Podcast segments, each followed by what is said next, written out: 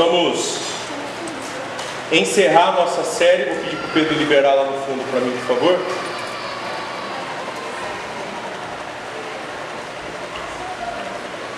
O Brasil que eu quero.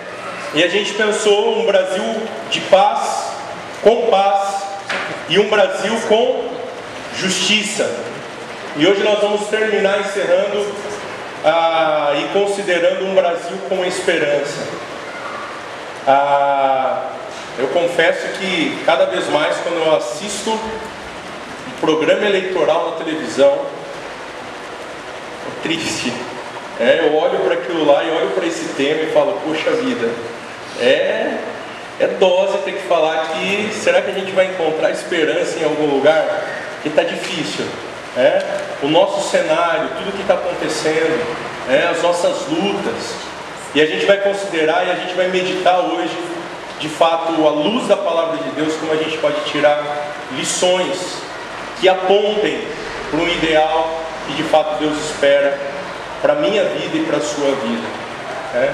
Nós temos aprendido que eu e você podemos ser sim agentes da justiça de Deus em um mundo cheio de injustiça. E nós olhamos para a palavra de Deus e vimos que Deus nos convida a fazer isso. Nós pensamos um Brasil com paz.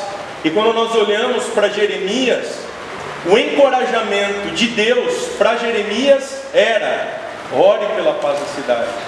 E você promova a paz da cidade. Porque se a cidade estiver em paz, essa também será a sua paz. Porém, se a cidade estiver ruim, cheia de situações que de fato não condizem ah, com aquilo que Deus espera, é, conflitos, angústias, nós sofreremos também, é, porque nós dependemos sim da paz da cidade. Então, que nós possamos pensar e refletir um pouquinho nisso. Nós vamos iniciar essa mensagem ouvindo uma música. A gente vai ouvir ah, o iníciozinho dela até o refrão. E eu gostaria que você prestasse atenção na letra dessa canção. Vamos lá?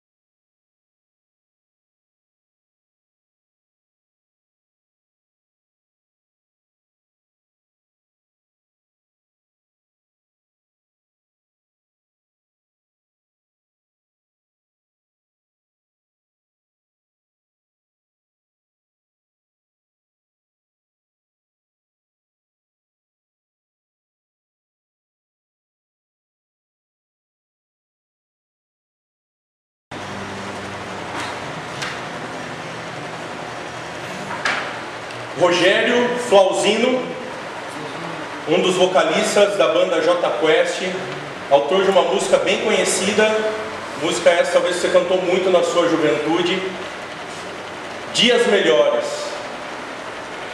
Dias melhores para sempre. Quando nós olhamos para a letra dessa canção, ah, essa letra era uma canção que talvez todo cristão cantaria semanalmente, almejando dias melhores para sempre. O Rogério Flauzino, ah, eu não sei ao certo se ele sabia o que ele estava escrevendo quando ele escreveu. Não sei se até hoje ele sabe ao certo o que ele escreveu. De uma coisa é certa, sim, ele falou de algo que eu e você sabemos. Ou talvez que você está aqui hoje nos visitando que ainda não saiba, mas vai saber nessa noite. Ele diz por meio dessa letra, eu acredito que ele não entendia que quando escrevia essa letra, ele retratava claramente o cotidiano de um cristão. Porque eu e você almejamos dias melhores para sempre. Dias que nós não gostamos de olhar para trás, mas que a gente quer caminhar, olhar e almejar o melhor. Nós vemos aqui a esperança idealizada e almejada pelo mundo. Mas essa esperança o mundo não sabe aonde alcançar. E esse camarada, quando escreve, quando, quando ele canta isso, ele está dizendo isso para mim e para você. Ele está dizendo o clamor do mundo, almejando o que? Esperança. Esperança. Nós podemos constatar também que isso é algo que a sociedade clama e que vive com expectativa em seu coração. Nós temos ouvido diariamente, semanalmente, todos os dias. Eu almejo um Brasil com esperança. Eu almejo a cidade de Piracicaba com uma esperança. Eu almejo o mundo com esperança. As pessoas querem isso. Não só essa canção, a gente poderia pensar em várias canções seculares aqui, onde as pessoas almejam e esperam esperança. Só que elas não têm encontrado esperança no lugar certo, no lugar que de fato nós temos a pensar e a refletir nessa noite. Hebreus capítulo 11, versículo 1 diz o seguinte: ora, a fé é a certeza daquilo que esperamos e a prova das coisas que não vemos. A fé, ela gera em nós a certeza de algo que acontecerá onde? No futuro. Creio eu que você está aqui hoje, tem muita fé na volta do Senhor Jesus Cristo. Talvez você está aqui hoje, você tem muita fé sim, que as coisas melhorem no futuro. E nós temos sim a fé na esperança de algo que ocorrerá no futuro. Algo invisível a princípio. Algo que nós não vemos. Algo que muitas vezes nem sequer compreendemos. Mas sabemos que a palavra de Deus nos dá o que? A certeza, a garantia, as promessas de que se cumprirá tudo aquilo que o rei prometeu. A fé anunciada por meio dessa canção é o que o mundo almeja ter, todavia ele não pode alcançar. Porém, nós, os filhos de Deus, temos a receita para viver dias melhores, porque isso nos foi prometido. É por meio da fé e da busca que podemos alcançar dias melhores. Precisamos ter os pés na terra e os olhos no céu. A esperança não pode se perder de vista. Mas o que tem acontecido é que muitos de nós temos andado com os pés somente na terra e olhando para a terra e se esquecendo do que? Da glória, do céu. E eu e você precisamos pensar e refletir, viver a vida comum sim, com os pés na terra, mas com os olhos no céu, com a esperança. Com esperança. Olha só o que, que Paulo vai dizer. Pois Deus queria que eles soubessem que as riquezas gloriosas desse segredo também são para vocês, os gentios. Paulo está falando de mim e de você, que o segredo, que era a pessoa de Jesus, que era o Evangelho do Cristo, era seleto a princípio, mas ele foi revelado para nós. E olha só o que ele continua dizendo: Cristo está em vocês, quando nós o que? Recebemos Ele como nosso Salvador, o que lhes dá confiante esperança de participar de Sua glória. Quando Cristo está em mim, quando Cristo está em você, só vivemos com a esperança de dias melhores somente nesse mundo. Nós precisamos rever o nosso conceito então de esperança. Porque Deus transformará o que? Todas as coisas viveremos em um mundo totalmente renovado.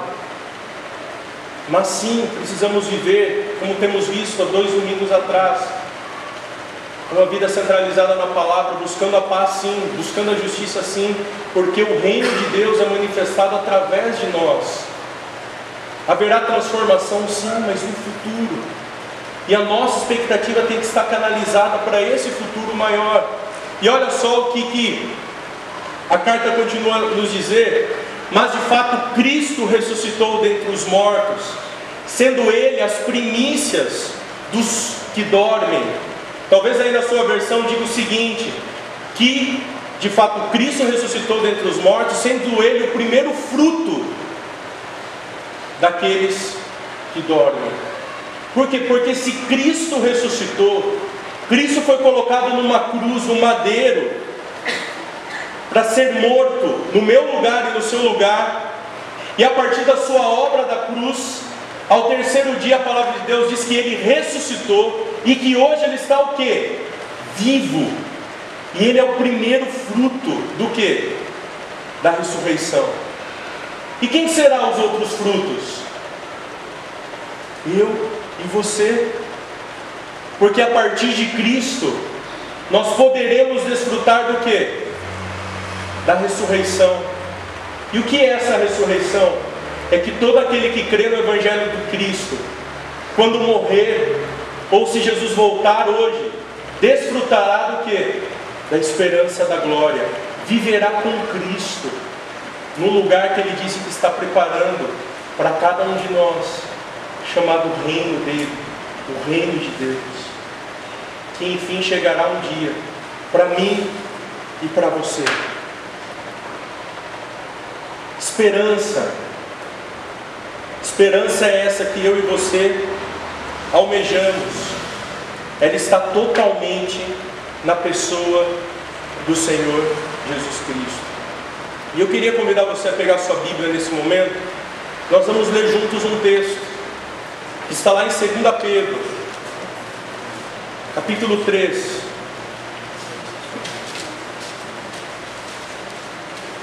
E nós vamos ler a partir do versículo 11.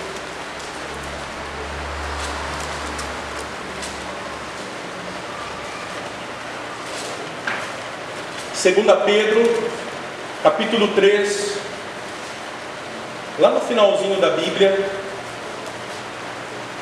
e nós vamos ler a partir do versículo 11. Dá uma espiadinha aí do teu lado para ver se todo mundo está com o texto. Se você está vendo alguém que está sem Bíblia, empresta aí para ele, para ele acompanhar juntamente com você a leitura da palavra nesse momento. Tá bom?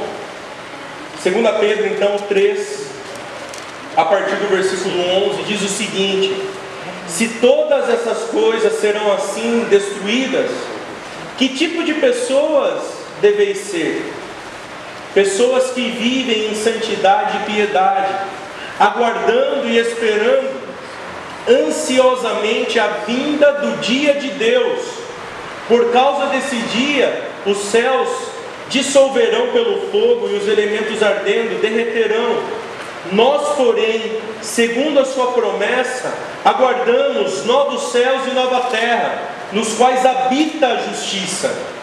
Por isso, amados, enquanto aguardais essas coisas, esforçai-vos para que sejais achados em o que? Paz. Nós estávamos meditando em paz alguns domingos atrás. Em paz por Ele, imaculados e irrepreensíveis diante do nosso Deus. O apóstolo Pedro, que foi o autor dessa carta, carta essa que é uma Carta conhecida como uma carta geral, não era especificamente para algum povo, mas muitas pessoas tiveram contato com essa carta, muitas pessoas puderam ah, refletir e considerar aquilo que Pedro está falando aqui, a igreja e as pessoas que tiveram contato com, com essa carta. E uma coisa bem visível ah, para Pedro é a simplicidade na qual ele escrevia ah, os seus argumentos, aquilo que ele ah, propunha, é, lógico, de forma óbvia, dirigido pelo Espírito, mas sempre com muita centralidade, apontando sempre para a pessoa de Cristo, para aquele no qual ele viveu e participou da sua vida comum.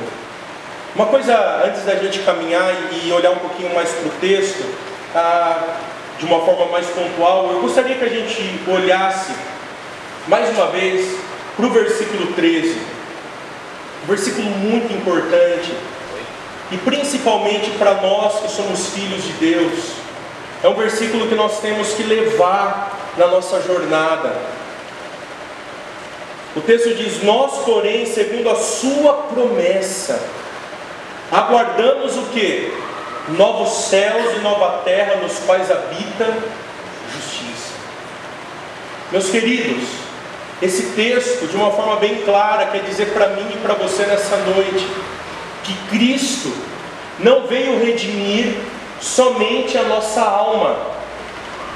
Cristo não veio transformar somente o nosso coração. Cristo veio transformar todas as coisas. Cristo transformará sim o nosso corpo. Lemos o texto de 1 Coríntios que fala sobre isso. E agora ele está dizendo que ele transformará o que? E nos dará novos céus e nova terra. Tudo no qual nós podemos ver será transformado. O próprio apóstolo Paulo diz que a criação almeja o que? A libertação que Cristo trará quando Ele voltar. A criação almeja, a natureza almeja, porque Ele transformará o que? Todas as coisas, os quais a gente pode ver, os quais a gente pode contemplar. Eu gostaria que nós pensássemos nesse exato momento atitudes com os pés na terra e olhos no céu. Atitudes que eu e você precisamos ter, andando na terra, caminhando. A gente já olhou atitudes de paz, atitudes de justiça. Mas nós vamos pensar em algumas atitudes de pessoas que estão com os olhos na esperança, no futuro, que não vemos ainda, mas que com os olhos da fé, eu e você almejamos. Atitudes que precisamos tomar, atitudes que precisamos caminhar essa semana tendo regularmente, aonde nós estivermos, aonde nós estivermos. A primeira coisa que Pedro propõe aqui é que nós precisamos viver em santidade e devoção. Se eu e você almejamos sim um país melhor, almejamos uma cidade melhor, mas não só uma cidade, nós almejamos o que é o nosso ambiente de trabalho melhor, uma família melhor. Nós precisamos viver em santidade e devoção. Nós precisamos viver separado daquilo que nos contamina, daquilo que nos impede de caminhar lado a lado com o Mestre, lado a lado com Jesus. Eu sei aquilo que impede eu de caminhar lado a lado com o Mestre. E eu sei que você sabe aquilo que te impede de caminhar lado a lado com o Mestre. A palavra santo significa separado para Deus, por Deus, para Ele, para ser usado por Deus. Quando a obra de Cristo foi realizada na minha vida e na sua vida, Cristo nos tornou santos, Cristo nos santificou e Ele espera de nós que essa santidade continue a crescer e a se desenvolver na minha vida e na sua vida. E essa santidade, sabe o que ela demonstra? A expectativa de um encontro, sabe com quem? Com um Deus que é totalmente o que? Santo. Porque Deus quer se relacionar com pessoas o que? Santas que não se relacionam com o pecado, que buscam a pureza, que amam a Jesus, que de fato querem ser parecidas com Deus. Paulo vai dizer: sede santos, porque o nosso Rei, o nosso Deus é santo, e porque ele buscava também a santidade. Uma outra coisa que nós precisamos buscar também é a devoção é a prática da devoção, é a prática da piedade, a palavra usada aqui. É a palavra na qual nós precisamos olhar para a nossa crença, que está baseada sim na palavra de Deus, e que essa palavra, a partir do momento que nós cremos nela, que nós meditamos nela, ela nos conduz a práticas piedosas, a uma vida de devoção, a uma vida que condiz com aquilo que eu crie.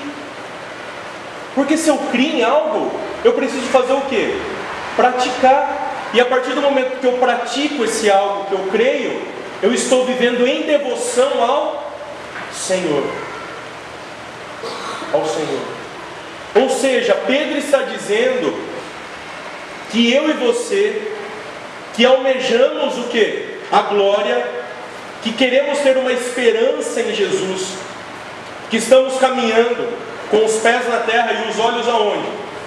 No céu, eu e você precisamos ter uma vida de devoção. E a pergunta nesse momento é: você tem vivido uma vida de devoção ao Senhor? Você tem vivido aquilo que você acredita? Ou você tem vivido nas entrelinhas? Quando nós olhamos para a palavra de Deus, rotineiramente Jesus chama os fariseus, os saduceus, pessoas que queriam incomodar o ministério de Jesus de hipócritas.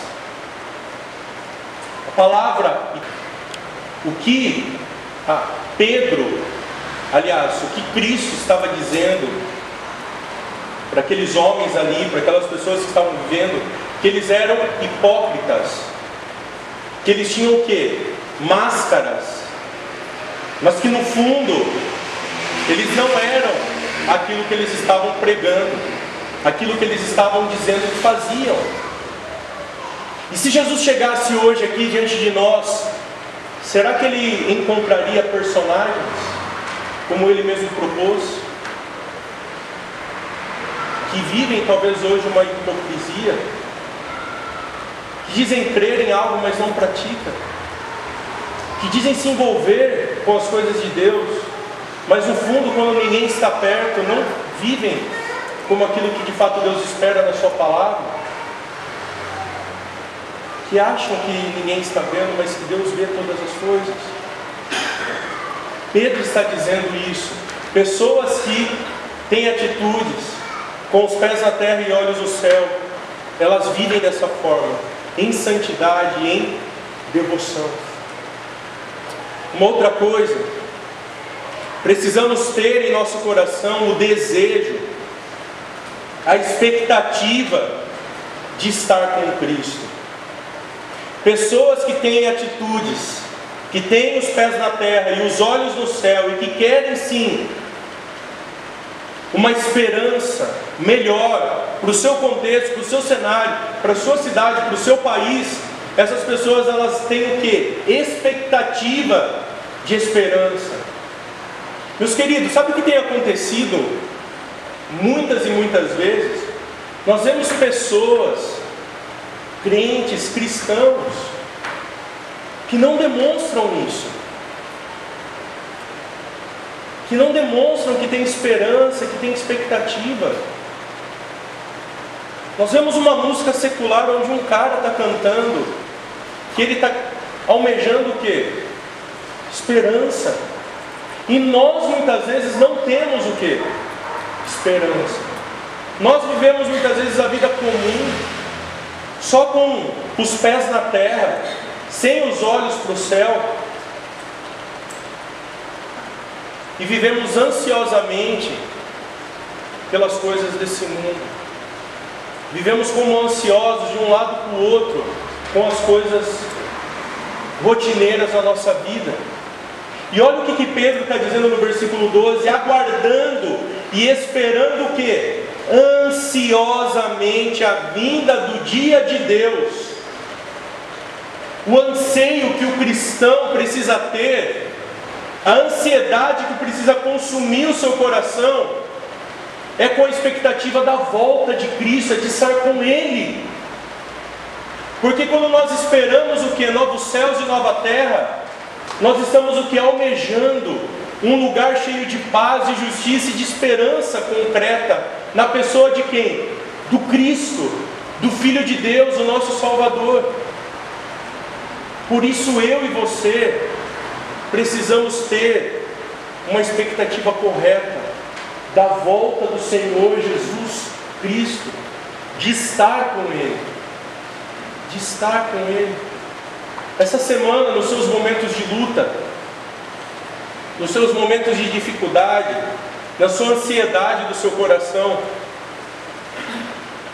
onde você buscou esperança? Aonde você canalizou a sua mente com os olhos na terra, ou com os pés na terra e os olhos aonde? No céu. Aonde você tem colocado a sua esperança, a sua expectativa, a sua vida? Nós precisamos colocar na glória, no Cristo que virá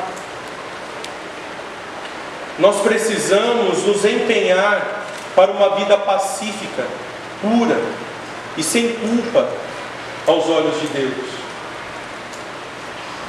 Eu e você precisamos nos empenhar para promover, nesse exato momento, no lugar onde você está, onde você vive, na sua vida diária, no seu trabalho, na faculdade, na universidade, na escola, onde você estiver, nós precisamos nos empenhar para viver uma vida pacífica. Vimos isso alguns domingos atrás e Pedro fala sobre isso novamente. Esforçai-vos para que sejais achados em paz. É o que o texto está dizendo. Em paz. E uma vida o que? Pura. Pureza. A pureza dos olhos, a pureza do nosso coração. Se nós não estamos nos relacionando com Deus, nós não seremos transformados. Porque o que nos transforma, o que nos conduz à pureza é Jesus. A sua própria força não faz você se tornar mais santo e mais puro. É Cristo.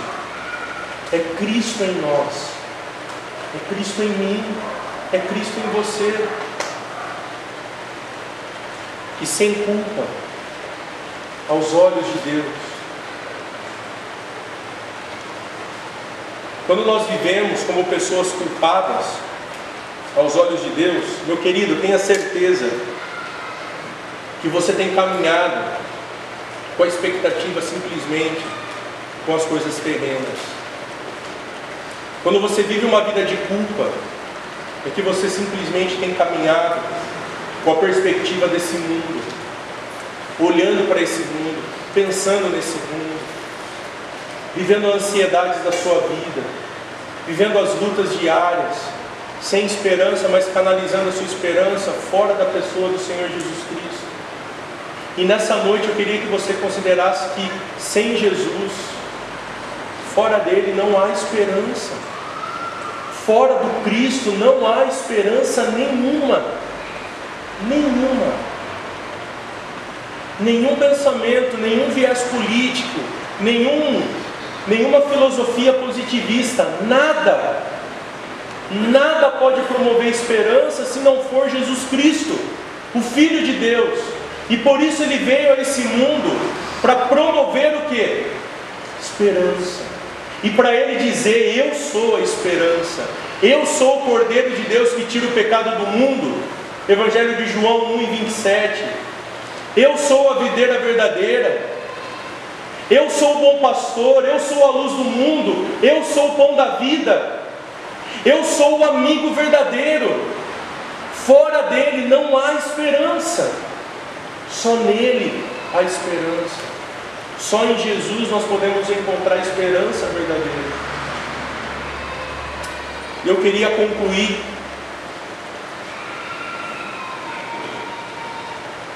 Queria dizer que você leve para essa semana.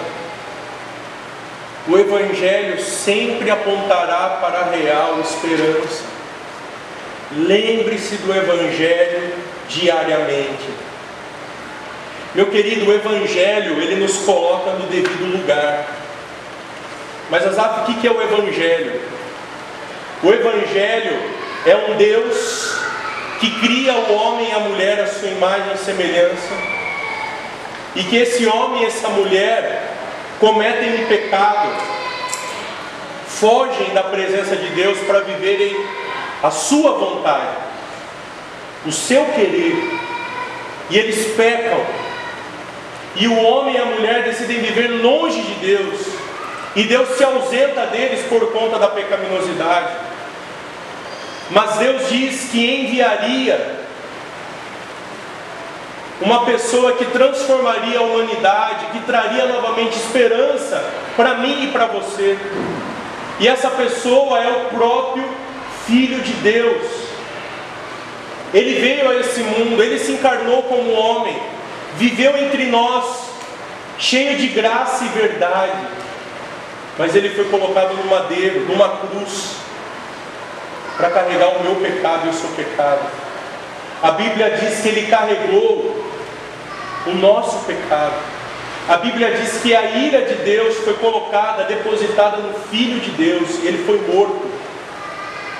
Morto ali pelo próprio Deus, por conta do nosso pecado para que eu e você pudéssemos desfrutar do que? Da vida. Porque ao terceiro dia Jesus ressuscitou. E quando nós olhamos para essa história, a história da redenção, é ela diariamente que nos aponta para onde? Para a esperança. Quando eu e você nos esquecemos, talvez na nossa jornada da esperança, se lembre do Evangelho. Meu querido, se você está aqui hoje sem Jesus Cristo, talvez você tenha ou esteja vivendo dias longe dele. Talvez você tenha cantado esteja cantando, eu almejo dias melhores para sempre. Eu queria te desafiar nessa noite a crer no Evangelho do Cristo, a crer no Filho de Deus a reconhecer a sua pecaminosidade, reconhecer que você é um pecador e crer que somente em Jesus a verdadeira esperança. Só Ele pode mudar, só Ele pode trazer uma perspectiva correta, de uma esperança verdadeira e genuína. cristãos são canais de Deus, o anúncio da mensagem de esperança. Precisamos dizer às pessoas que acreditamos em dias melhores para sempre. A primeira pessoa que precisa clamar amanhã, quando você chegar no seu trabalho e dizer para as pessoas à sua volta: Eu creio em dias melhores, é você, porque você sabe que de fato haverá dias melhores para sempre. Você é canal de Deus para anunciar isso. E quando você proclama isso, você proclama o que? O reino de Deus. Que tal amanhã você reunir as pessoas do seu trabalho e dizer para elas: Eu creio em dias melhores para sempre. Que tal você reunir a sua família Talvez essa semana, num dia de luta, no dia de tristeza, dizer eu creio em dias melhores, porque eu tenho esperança. Eu tenho esperança no reino de Deus. Eu tenho esperança de um mundo melhor. Sim, por causa do Cristo. Para a glória dele. E a última questão para nós levarmos para casa. Cristo está vivo por isso, a nossa esperança ela é real. A minha esperança, a sua esperança, ela é real por causa de Jesus Cristo, o Filho de Deus. E à luz disso, em tempos de crise, precisamos depositar a nossa confiança no Deus que não pode mentir e que prometeu que voltará. Não sou eu que estou dizendo isso. Não é a pessoa do teu lado que está dizendo isso. É a pessoa do próprio Deus. Deus prometeu na sua palavra que ele voltará. Cristo está vivo, por isso a nossa esperança é real. Quantos que anunciaram esperança de um mundo melhor, nesse exato momento estão aonde? Numa sepultura. Quantos anunciaram esperança por meio de um viés político, de uma filosofia, e nesse exato momento, depois de passar tantos anos, foi provado que era uma mentira.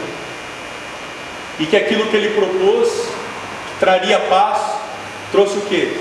Guerra, aflição, angústia. Mas Cristo está dizendo para mim e para você hoje: eu estou por isso você pode confiar na esperança.